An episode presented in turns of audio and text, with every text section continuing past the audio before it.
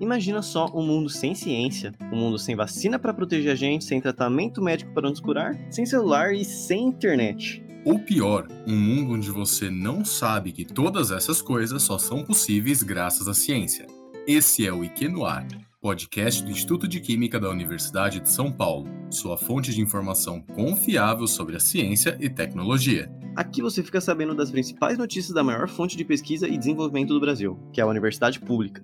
O projeto conta com o apoio do Programa Unificado de Bolsas da USP, sob orientação do professor Dr. Guilherme Marçom. Focamos na comunidade externa e mesmo que você não seja da área, sem pânico, a gente te salva.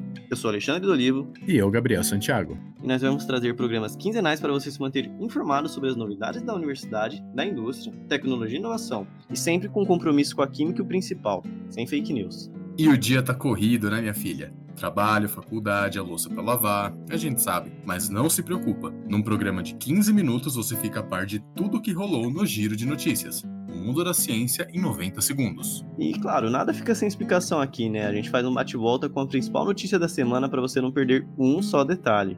E aquela balbúrdia da universidade pública, como que tá indo? Você vai ficar bem informado com o que aconteceu na USP. E se a sede de conhecimento te dominar, aos domingos traremos um programa de 45 minutos com um entrevistado sensacional para te fazer morrer de amores pelo debate. E falando nele, qual que é a última treta? No debate da semana trazemos um convidado para rebater aquela fake news marota que pintou no seu feed de notícias. Depois de tudo isso, se você gostar de nós, temos um espacinho para você aqui no programa, o seu momento de participar do IQ no ar. E aí, bora lá? Esperamos vocês nos principais aplicativos de áudio disponíveis na App Store e no Google Play. Acompanhe a gente no Facebook, Twitter e Instagram. E lógico, manda sua mensagem. IQ no ar, o mundo da ciência acessível para todos.